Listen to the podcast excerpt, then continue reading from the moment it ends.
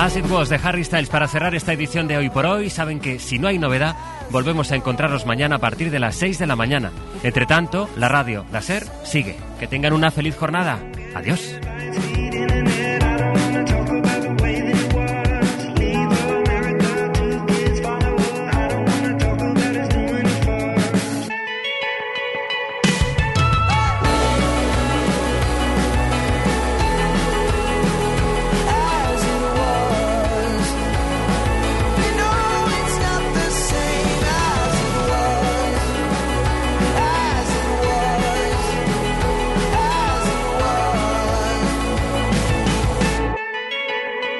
Por hoy, con José Luis Sastre.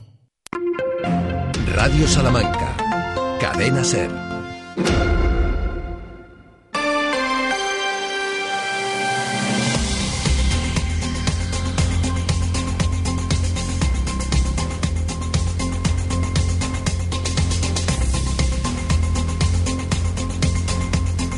Parece que no iba a llegar nunca, pero ya es 18 de julio para aquellos que tienen sus vacaciones en agosto. Parece mentira y todo el año esperando para que en el fondo se hayan ventilado ya 18 días de vacaciones si es que están disfrutando de la temporada de asueto en estos instantes. Ya ven, es la vida, es del color del cristal con que se mira. Sin haberlo pretendido, un pareado ha salido.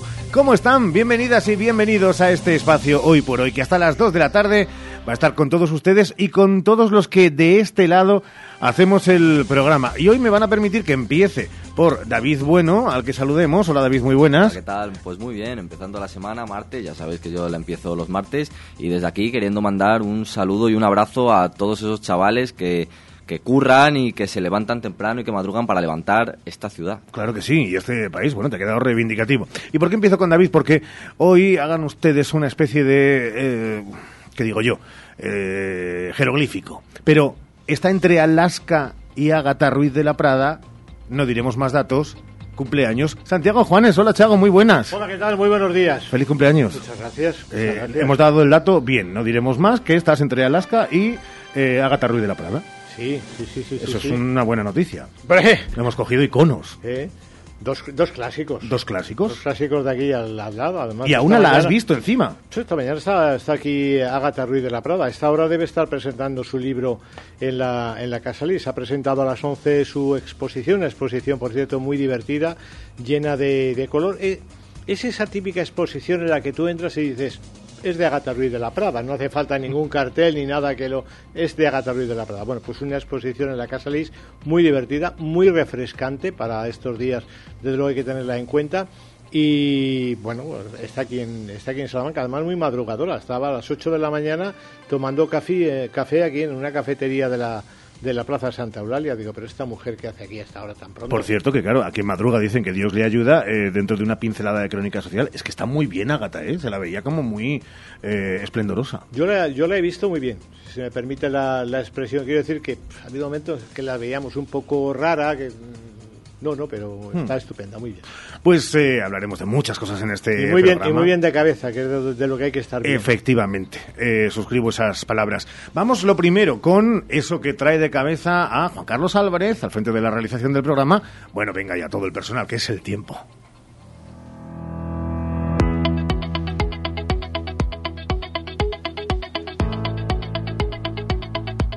Un tiempo que no es traidor, porque ha ido avisándonos de que hoy volveríamos a tener máximas de alrededor de 35 grados en la capital, 35 también en Ciudad Rodrigo, 34 será la máxima que se registre en los termómetros situados en Béjar y toda su comarca.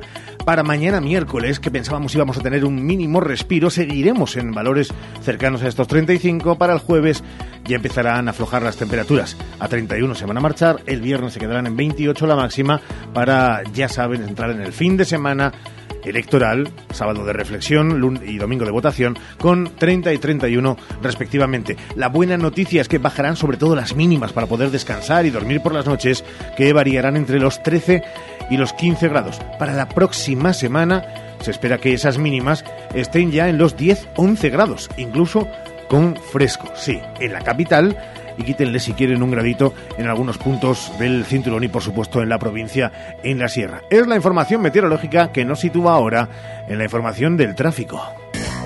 El tráfico en Salamanca con Erika González Abogados, profesionales a tu alcance en defensa de tus derechos, especialista en accidentes de tráfico con más de 15 años de experiencia.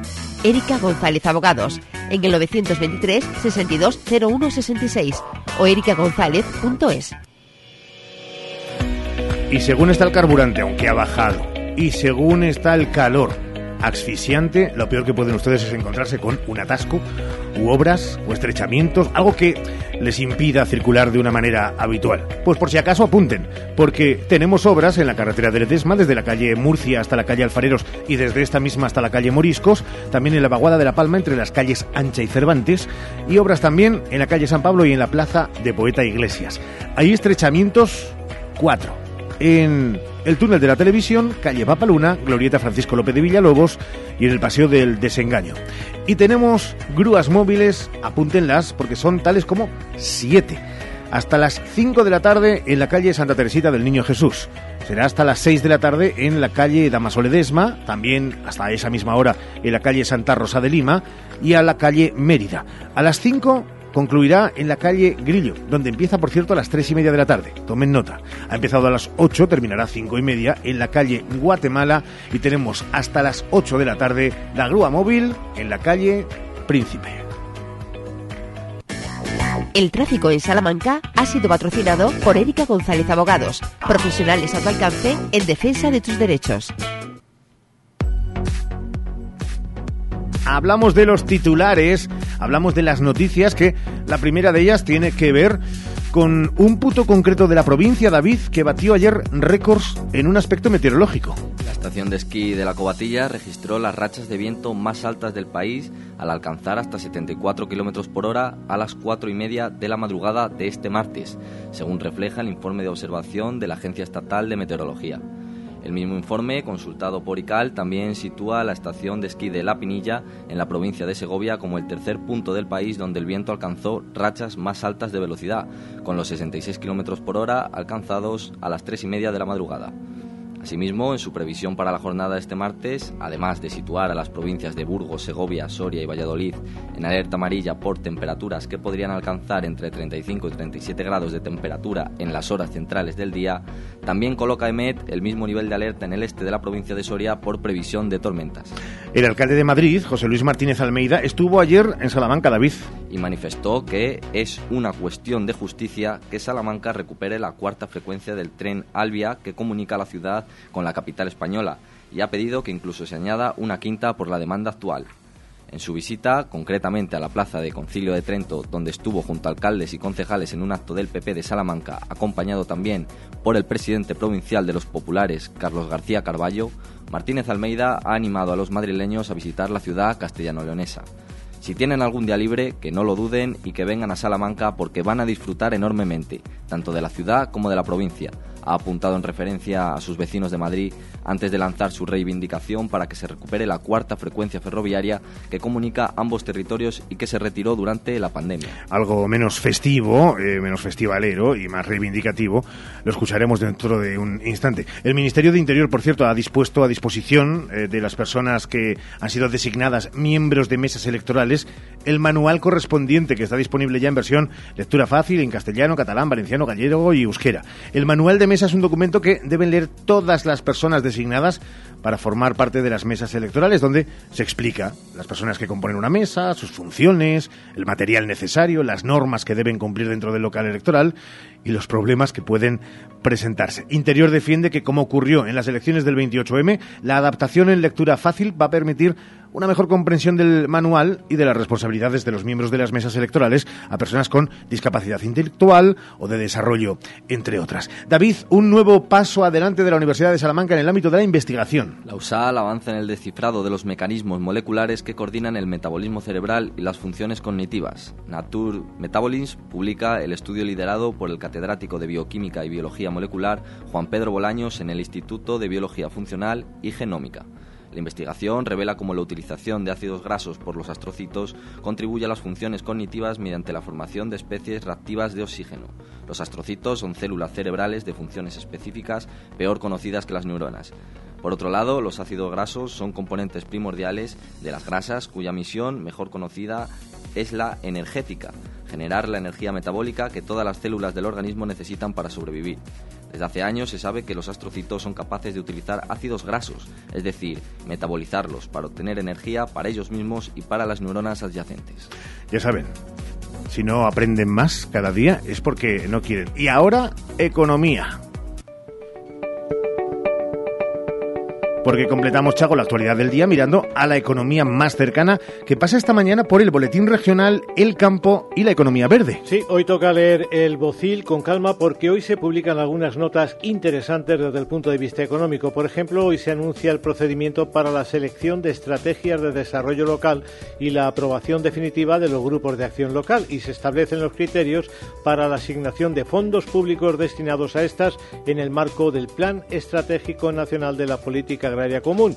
No es la única convocatoria económica del Boletín Regional de hoy que anuncia subvenciones con cargo a los fondos FEDER para proyectos de I D I, subvenciones al cooperativismo agroalimentario, al apoyo del trabajo autónomo vía cuotas a la seguridad social y subvenciones al fomento del autoempleo y el empleo estable.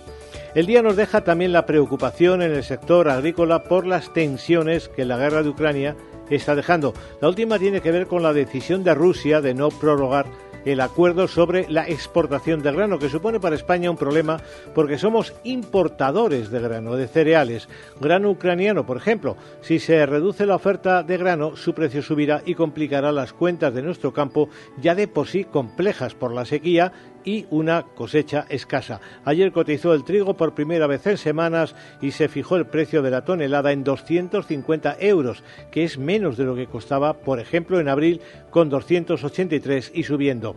La noticia es que el campo tiene nueva preocupación por la crisis del cereal en Ucrania.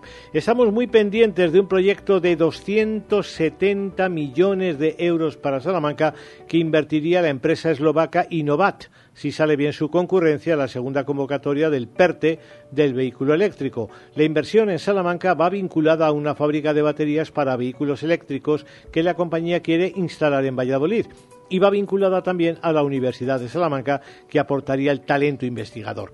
Este asunto ya lo conocíamos, pero reaparece porque el consejero delegado de la empresa la ha confirmado hace unas horas al diario económico Expansión. Hoy concluye la reunión de científicos internacionales de excelencia en la Universidad de Salamanca para intercambiar los últimos avances en investigación básica y aplicada del sector agroambiental. Hablamos del primer simposio internacional agroambiental, donde se habla de protección vegetal y sostenibilidad, salud y cambio climático, microbioma en agrosistemas y seguridad alimentaria agrícola. Y hace unos minutos AESCO y la Confederación Española de Comercio han presentado un documento de 50 medidas a los partidos. 50 medidas de apoyo al comercio, ojo, 13% del PIB, y entre esas medidas está la de una mesa de trabajo sobre comercio que haga efectivo en el sector una especie de igualdad de oportunidades o reglas de juego iguales para todos. Derechos y obligaciones. Gracias, Santiago. En la segunda parte, mucho más. Y en solo un minuto, solo un minuto, muchas cuestiones de actualidad aquí en Hoy por Hoy Salamanca. ¿Has tenido un accidente de tráfico y no sabes si la compañía está reclamando lo suficiente por tus derechos? Erika González Abogados, especialistas en accidentes de tráfico con más de 15 años de experiencia. Erika González Abogados, reclama tus derechos frente a un accidente de tráfico para obtener el máximo resarcimiento, además de convenios con clínicas especializadas para que puedas curarte de todas las lesiones. Consulta gratuita en el 923 62 01 66.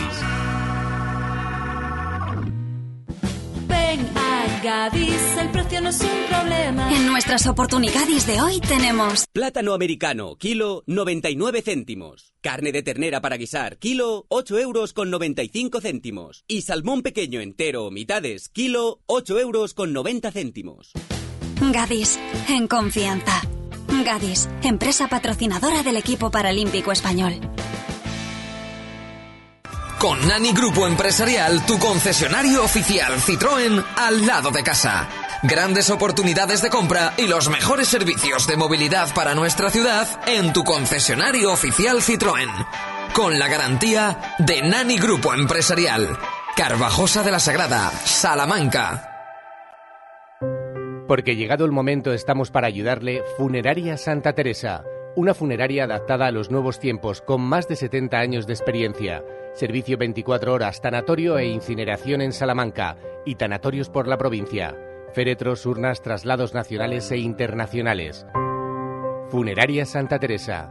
Contigo en todo momento. Hoy por hoy, Salamanca. Ricardo Montilla. 23J. España decide. La SER te lo cuenta.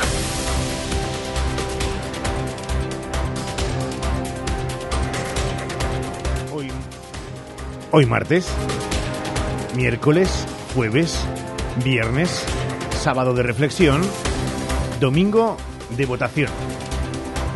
Calculen, quedan cinco días para el 23J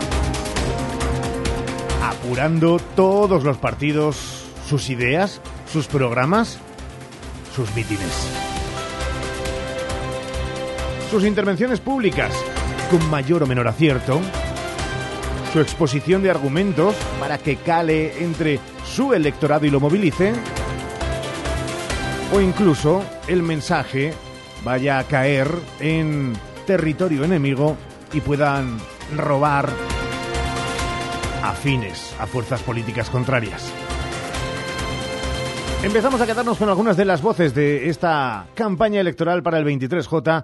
Ayer, el alcalde de Salamanca, delante del alcalde de Madrid. Pedro Sánchez no nos quiere. Salamanca no le interesa. Salamanca está gobernada por el Partido Popular, lo mismo que Madrid. Los alcaldes de la provincia de Salamanca firmamos un manifiesto demandando estas frecuencias ferroviarias. Recuerdo, no se adhirieron los alcaldes de municipios gobernados por el PSOE. No se adhirieron. 17 instituciones, administraciones y asociaciones salmantinas firmamos un manifiesto en la misma línea. Nuestros parlamentarios, nuestros diputados y senadores han presentado multitud de iniciativas en el mismo sentido tampoco han dado frutos. Son las palabras de un Carlos García Carballo que sabe que tocaba y pinchaba en el hueso que más daño puede hacerle al Partido Socialista de estos últimos cuatro años. Las frecuencias de tren, Madrid-Salamanca, Salamanca-Madrid. El alcalde de Madrid. Porque vengo a hacer una reivindicación conjunta con el alcalde de Salamanca y con todos los alcaldes para que se restablezca la cuarta conexión ferroviaria entre la ciudad de Madrid y la ciudad de Salamanca. Todo ello sin perjuicio de que también, en mi opinión, se debería crecer en conexiones ferroviarias y, por tanto, tender a tener la quinta, pero por lo menos recuperar el número de conexiones que había antes de la pandemia. No es un problema de personas, no es un problema de medios materiales, no es un problema de trenes ni es un problema de maquinistas, es exclusivamente un problema de voluntad política por parte del gobierno de Pedro Sánchez. En el Partido Socialista se ha lanzado el mensaje en todas las redes de que están a menos de 300 votos de quitarle un diputado a las derechas, para que se hagan una idea de ese 3 1 a favor del Partido Popular, uno del Partido Socialista, podría volverse a ese empate a dos, más allá del actual dos Partido Popular, uno Vox, uno Partido Socialista. El líder de los socialistas al Congreso, el número uno, el cabeza de lista, David Serrada, nos hablaba de deporte y del estado de las pistas de atletismo del Puente Romano. Las pistas del Puente Romano son un punto de encuentro para muchos atletas populares que venimos aquí no solo a disfrutar de las vistas, que son las mejores vistas que puede tener una pista de atletismo, sino sobre todo para practicar nuestro deporte favorito, que es el atletismo. Por desgracia, son unas pistas que llevan muchos años sin mantenimiento, unas pistas que están muy machacadas por el uso y la falta de instalaciones deportivas en nuestra ciudad, añadido a la falta de inversiones que viene realizando el Ayuntamiento de Salamanca desde hace mucho tiempo, provoca que estas pistas y que otras instalaciones deportivas de la ciudad estén en muy malas condiciones. Y del deporte a la sanidad, porque aprovechando también las redes sociales y dando esa vertiente más cercana, más empática, la cabeza de lista del Senado por Salamanca y por parte del Partido Socialista, hablaba Elena Diego de sanidad y de propia experiencia. Hola, ¿qué tal? ¿Cómo estáis? Bueno, estoy aquí en el parking del Hospital Nuevo de Salamanca es la primera vez que he tenido que ir a hacerme una ecografía en este nuevo hospital Y os voy a contar lo que me ha pasado. Mm, he venido al parking nuevo, he aparcado mi coche, he subido al edificio y cuando llego al edificio, en mi volante me explican que para ir a hacerme la ecografía del tiroides que me tenía que hacer hoy, tengo que salir a la calle, subir todo el paseo de San Vicente y entrar por una puerta que hay arriba. Mi cara fue de absoluta sorpresa, eh, pero no tenía otra solución. Entonces son las cinco y media de la tarde, eh, treinta y tantos grados y subiendo la cuesta de San Vicente para poder entrar en otra parte del edificio para hacerme la, la, ecografía. Experiencias personales que se convierten también en argumento de campaña. Una campaña a la que hay que sacarle mucha amiga. Récord histórico de audiencia. Hoy por hoy Salamanca con Ricardo Montilla suma 15.000 oyentes diarios según la última oleada del EGM. El programa más escuchado de la radio en Salamanca. 23J. España decide. La SER te lo cuenta. Y a menos de esos cinco días, para que probablemente ustedes a estas horas del domingo del 23J ya hayan, ¿por qué no?, aprovechando la fresca, ejercitado su derecho al voto, Vamos a acercarnos a la Universidad de Salamanca para hablar con su profesora titular en el área de Ciencia Política de la Administración de la Universidad de Salamanca, doctora en Ciencia Política por el Instituto Universitario Europeo de Florencia, Elena Martínez Barahona. Ya saben, nuestra reflexóloga de cabecera. Elena, ¿cómo estás? Muy buenas. Buenos días, Ricardo. Estamos ante unas elecciones que parece, parece, eh, conforme a otras, tiene mm, bastante claro o predefinido, siempre predefinido, porque al final nos basamos eh, en encuestas, eh, en estudios sociológicos, pero que tiene, parece, definida la victoria del bloque conservador. Falta saber, y no es cuestión baladí, cómo y por cuánto, ¿no? Sí, yo creo que la diferencia con otras elecciones es que posiblemente en otras elecciones hablábamos de partidos, ahora ya estamos empezando a hablar de bloques. Eh, y eso yo creo que cambia completamente el escenario. No depende tanto el, voto de un partido o el resultado, sino de cuánto ese bloque sea capaz de sostener la confianza del Parlamento, que eso es lo que ocurre en un sistema parlamentario.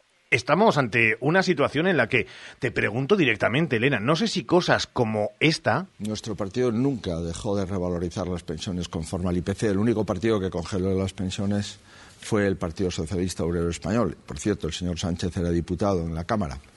Eh, por tanto, siempre lo hemos hecho. Y yo en el Senado. No es correcto, señor Feijo. Es absolutamente correcto. no lo hicieron ni en 2012, ni en 2013, ni en el año 2016. Yo no sé de dónde saca usted eso.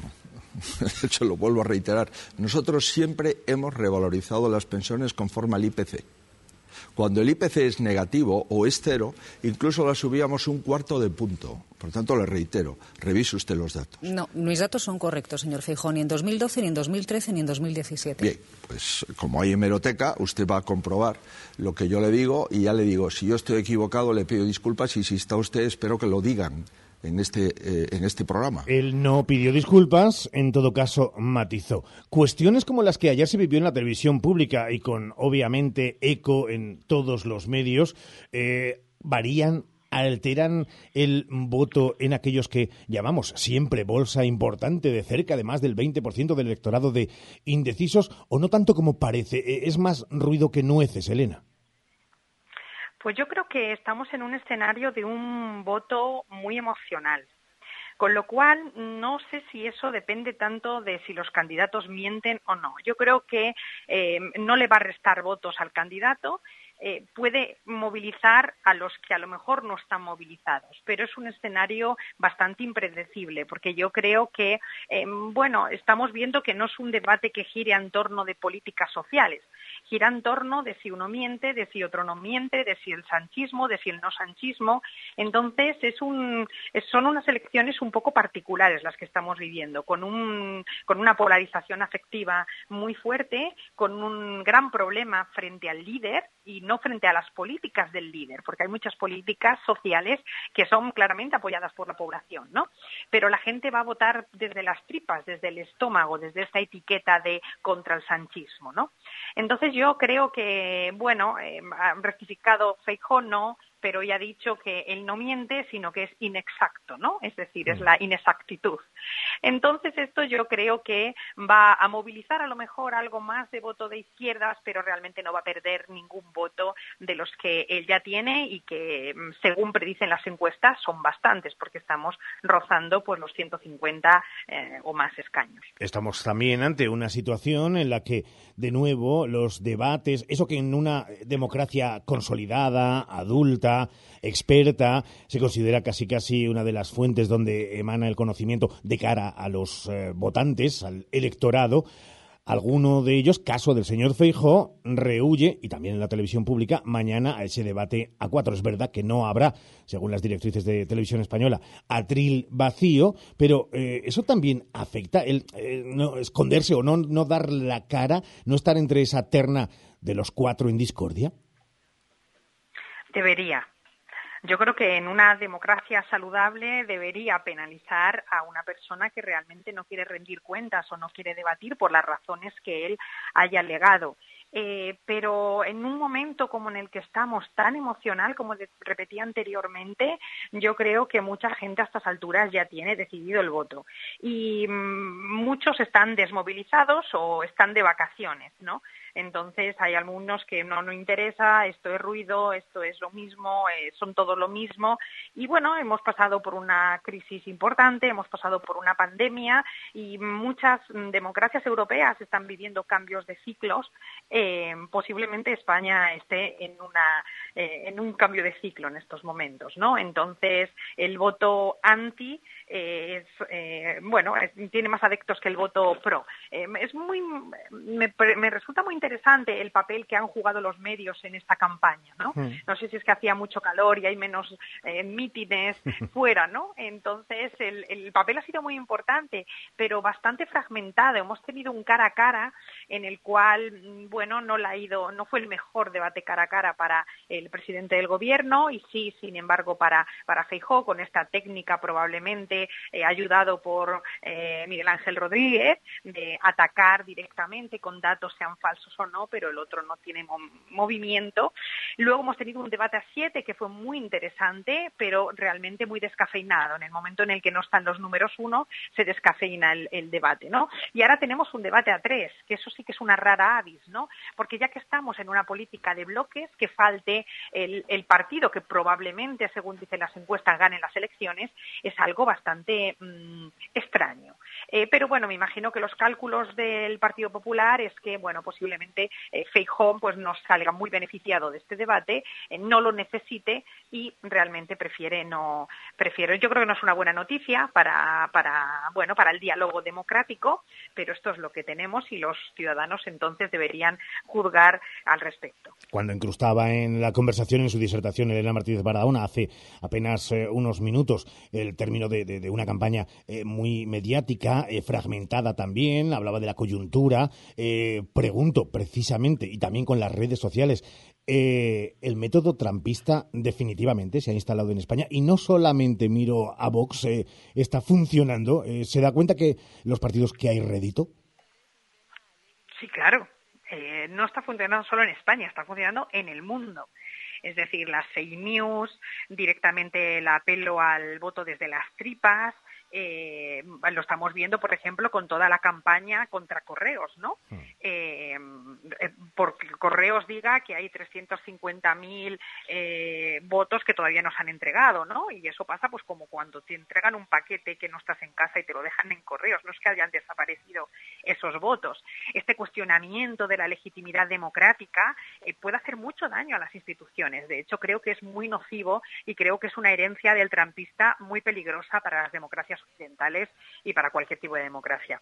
Y una última, Elena, porque, claro, estamos ante un escenario que en la noche del 23J probablemente pudiera darse, ya saben que la mayoría eh, absoluta en el Parlamento de nuestro país son 176 escaños, y sí, y sí, sí, parezco Rafael Acarrá hace muchos años, pero y si Partido Popular más Vox sumaran, ¿qué digo yo? Una cifra cercana a los 167, 170, es decir, se quedarán a seis. El resto del Parlamento, prácticamente todo, ha retratado su compromiso en que con el gobierno no entrarían en ninguna coalición. Es tiempo también de observar que en campaña se dicen unas cosas y luego no, o parece complicado que se pueda llegar a gobernar estos dos partidos si no llegan a esos cerca de los 175-76.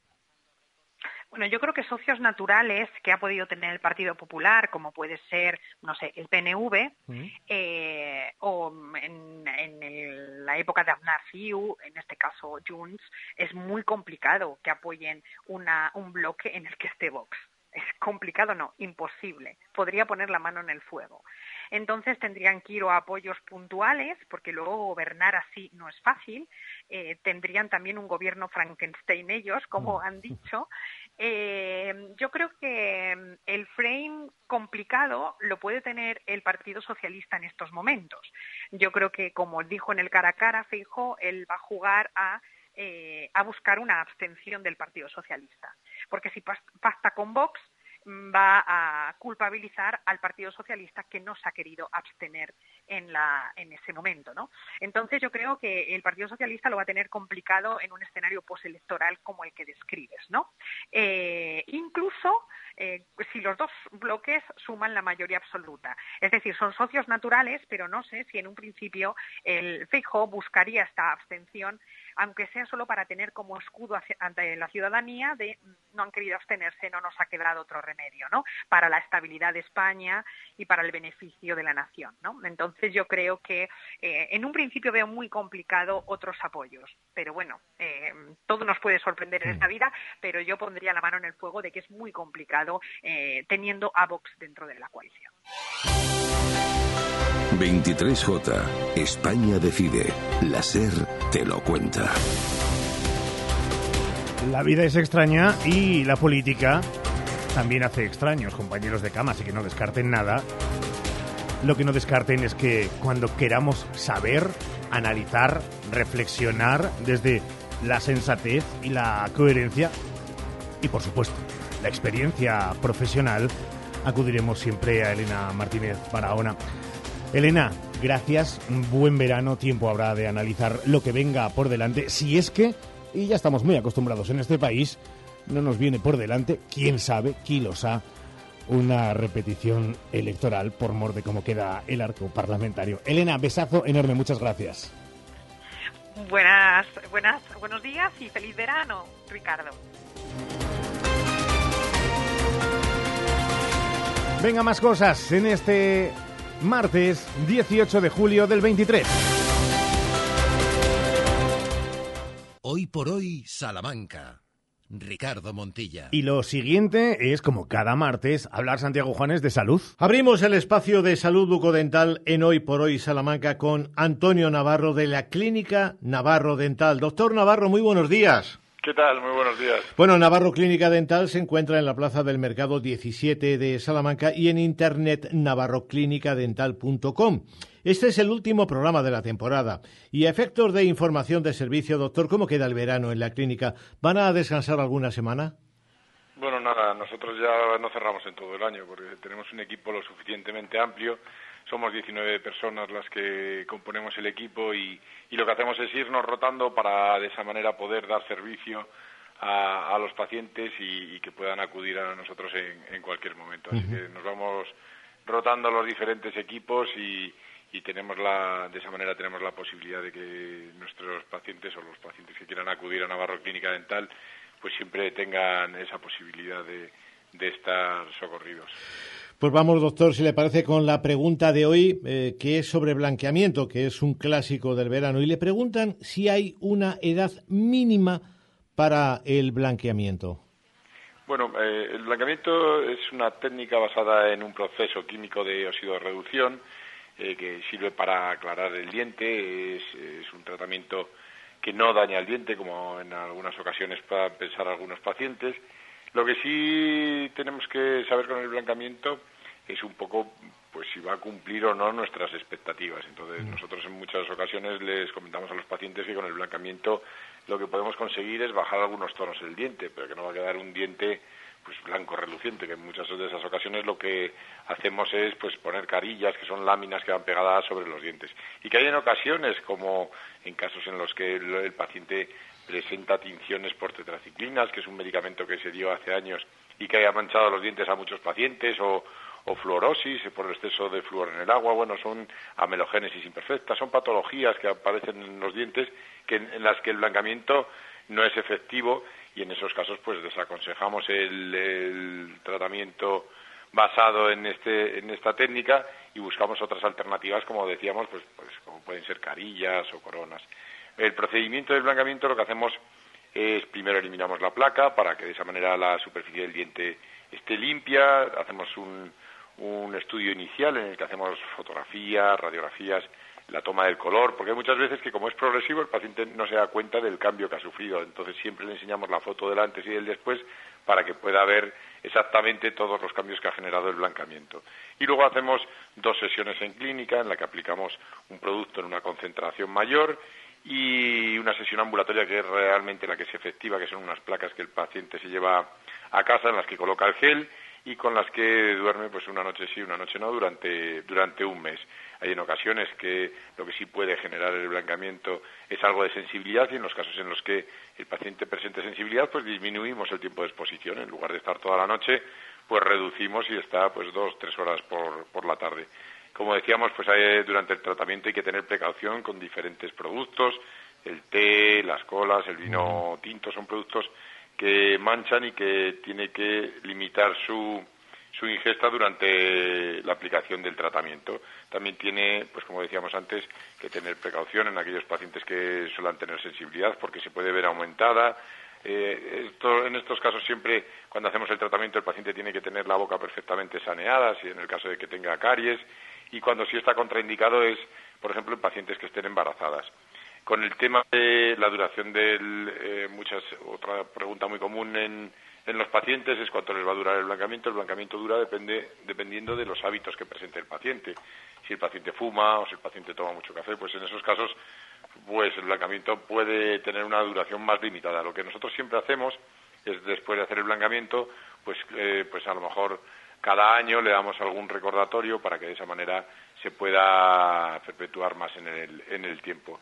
Con respecto a la, a la pregunta, pues, eh, por ejemplo, eh, en el caso de los adolescentes, que, que, sería la edad en la que empezaríamos a aplicar el blancamiento, eh, es incluso más efectivo en esos casos, porque el adolescente, el diente presenta unos túbulos dentinarios, esos túbulos, según van pasando los años, se van obliterando, se van cerrando. En el caso de los adolescentes son muy permeables y al aplicar el blancamiento es incluso más efectivo que en un paciente de una edad más, más avanzada. Lo que sí tienen que tener es, es precaución, tiene que estar siempre perfectamente supervisado por un, por un dentista, hay que evitar estos centros de estética, internet y demás, que, que hemos visto pues casos en los que se hace de manera eh, que no está controlada y puede generar daños en los dientes, como inflamación en el nervio, nos toca desvitalizarlos o incluso pueden llegar a perder piezas, así que es un tema serio que tiene, como decimos, que estar perfectamente supervisado. Y ahora, pues por ejemplo, en verano es una época en la que sí que tenemos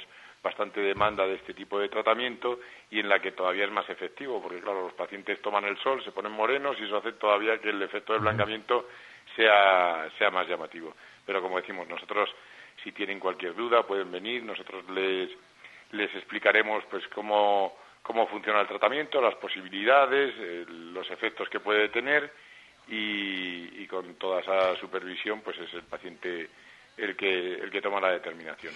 Y nada, eh, ya para despedirme, pues volvemos luego ya en septiembre y desearle a, a todos los oyentes y a vosotros mismos, pues que tengáis unas, unas buenas vacaciones. Nos vemos en el nuevo curso. Doctor Navarro, gracias. Buen verano. Gracias. Gracias a vosotros. Recuerden, Navarro Clínica Dental está en la Plaza del Mercado 17 de Salamanca. Su teléfono es 923 21 94 50 21 94 50 y su web navarroclinicadental.com. Gracias Santiago, gracias doctor Navarro. Y ahora un telegrama, un telegrama con lo que viene David Bueno en la segunda parte. Segunda hora del martes, en unos minutos, con las canciones del verano del ayer y del hoy, seguido como siempre de agenda e historias de Salamanca, con Santiago Juanes.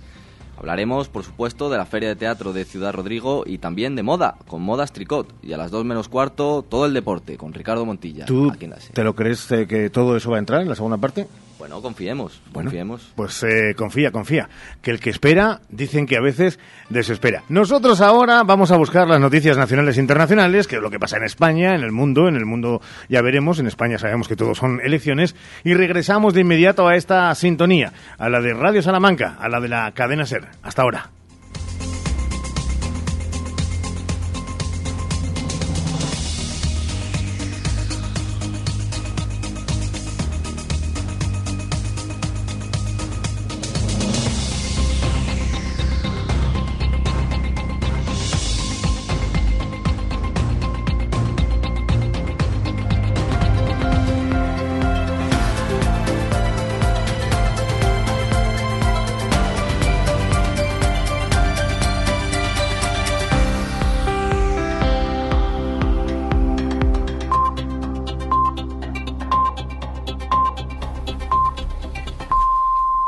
Es la una, son las 12 en Canarias.